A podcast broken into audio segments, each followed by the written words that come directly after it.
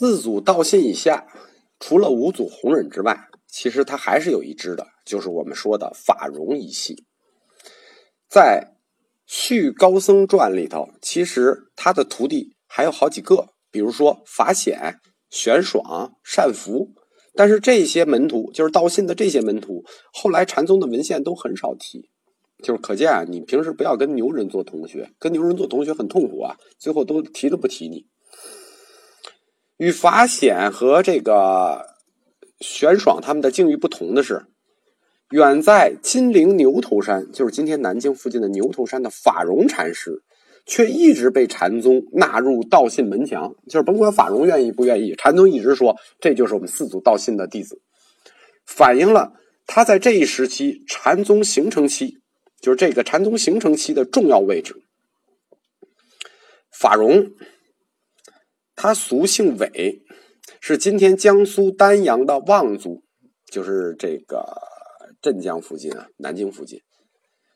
他生于公元五百九十三年，就是生于隋朝开皇十三年，死于唐高宗这个显庆二年。法融的禅法，他也是以《楞伽经》为哲学基础的，这就是为什么那个一直要把它归在这个禅宗一系下面，因为他也以《楞伽经》为哲学基础。但是他的思想跟我们说的楞伽师法冲一系大体是相相当的。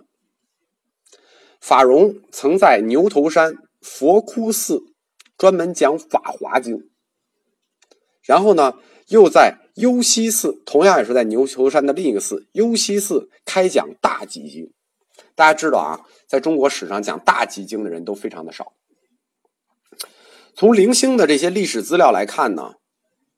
法融他主要受学于《楞伽经》和《三论》，他和道信其实没有师承关系，就他跟道信应该是就不认识，就没有师承关系。他弘扬的这个《法华经》呢，提倡的是三教归一，注重说明他注重这个调和。我们说过啊，《法华经》一开始他就注重调和，就是当年谁翻译的《法华经》呢？是这个晋的这个西晋的竺法护，竺法护翻译《法华经》的时候。就是站在三教调和的基础上去去去写的这个《法华经》，或者去改的这个《法华经》。尤其值得注意的是，法融开讲的这本《大集经》。《大集经》这个东西啊，它是部派佛教从印度流转到中国期间，在西域，就是阿富汗呀、伊朗这一带吸收本地宗教，吸收了很多本地宗教进去的。我们在。前面十七章里讲过摩尼教对这个佛教的影响，包括一些波斯教对佛教的影响。这个大集经就吸收了大量这种东西。大集经本身它内容极杂，总的说，它基本上不谈什么佛理啊、玄理啊。大集经突出的是什么呢？就是神鬼法咒咒术。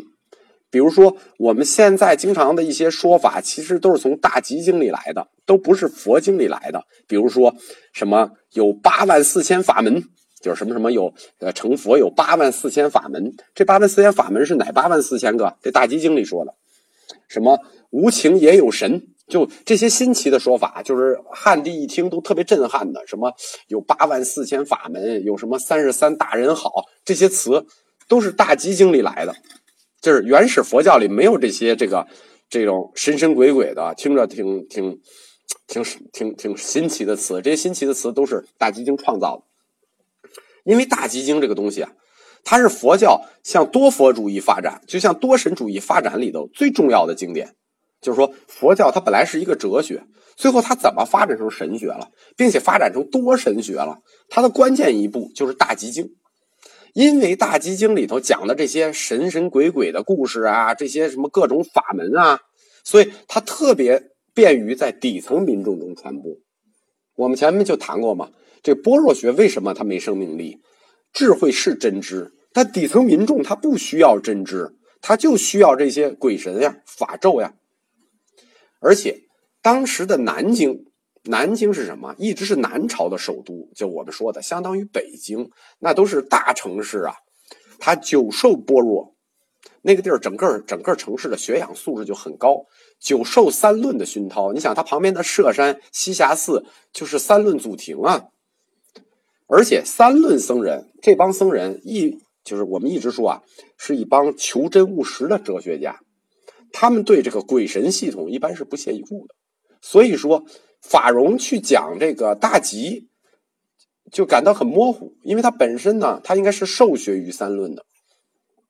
所以法融把大吉经的思想引进江南，是一大创举。因为这种思想引进江南之后，就形成了一种泛神论的宗教哲学。我们说牛头宗的宗教哲学是有明显泛神论倾向的。我们后来为什么推断法融他更倾向于三论呢？因为法融这个人他特别重视讲经。我们知道啊，禅教一大区别就是禅宗不重视讲经，因为他们这文化程度也不足以讲经啊。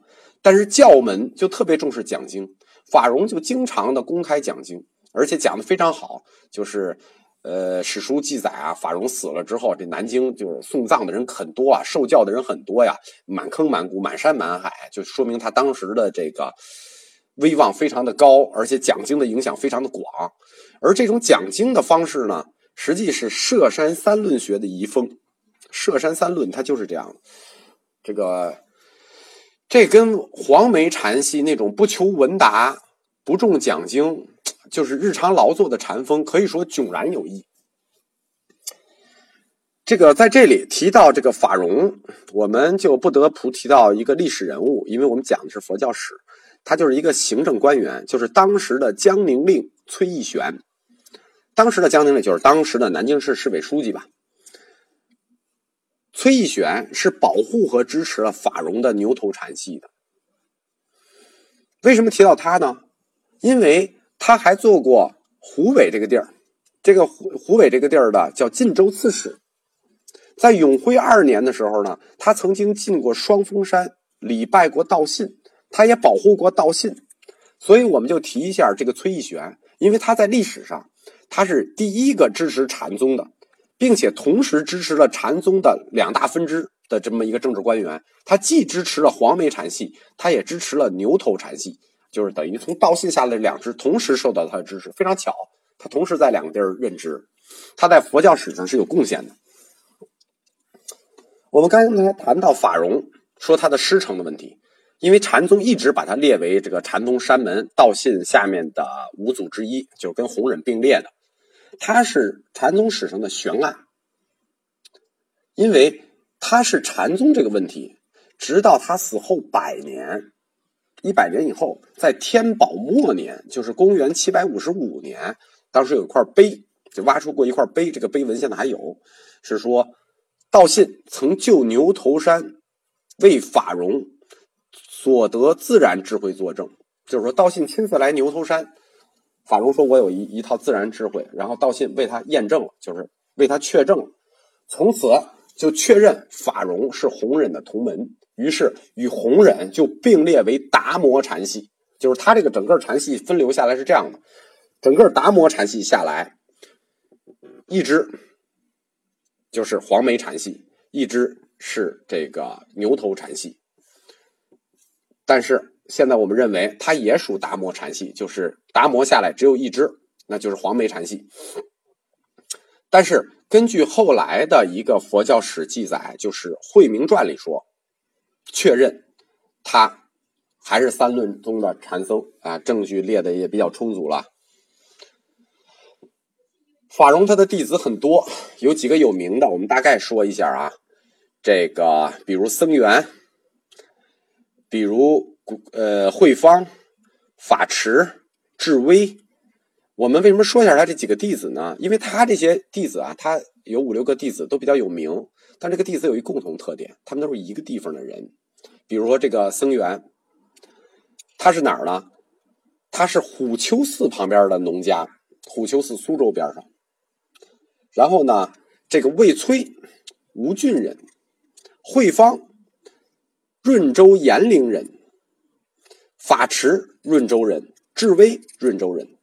大家发现没有一个特点？法融所有收的徒弟，就是牛头山这一支所有的徒弟都有一特点，这个特点不是学理上的特点。我们之所以说这个牛头一宗啊，牛头一宗不光是学理上它有特点，它还有一地理上的特点。什么叫地理上的特点？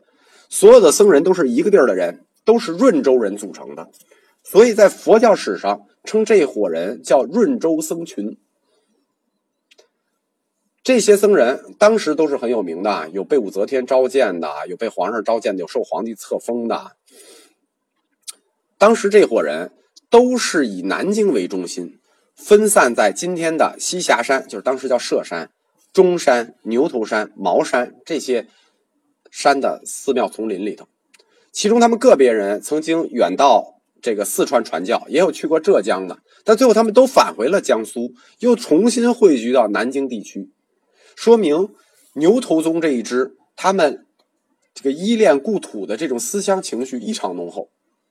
在整个佛教史上，这一僧群呢十分扎眼，就是说他们不光学理上是一派，他们地理上也是一派。而且牛头宗的历代法慈，就是历代选的这个主持啊、四法者啊，都是润州人啊，不是镇江的呀，就是延陵的、啊丹阳的呀、南京的，都是这儿的人。这在整个禅宗史上是非常少见的，所以就使牛头宗啊带上了一些与众不同的这些地方色调。我们为什么推论它是三论宗的呢？这个牛头宗跟三论宗的关系很密呢？虽然被列为禅宗，是因为与法融发生联系的僧人呢，基本都是三论宗的。比如说这个茅山的明法师、吉藏、青黄法朗的弟子，这个都是青黄法朗的弟子。最后我们说一下啊，就是说这个宗虽然说我们独立介绍一下，为什么呢？因为在这个印顺法师的中国禅宗史上，对牛头宗介绍的比较大，但是那个，因为他实际上我们一般讲，我觉得从他的学理上讲，我们一般都把它放到三论宗去讲，所以我们在整个禅宗史上就不展开讲这个这个润州僧群了。但是他们出现呢，只在中唐的时候崭露头角，后来就不知所踪了。就后来牛牛头宗就没有了。虽然说这个这个印顺对他这个做了很深的研究，但是现在我们是找不到牛头宗了，因为这种地方色彩太重的宗派啊，它肯定没有生命力。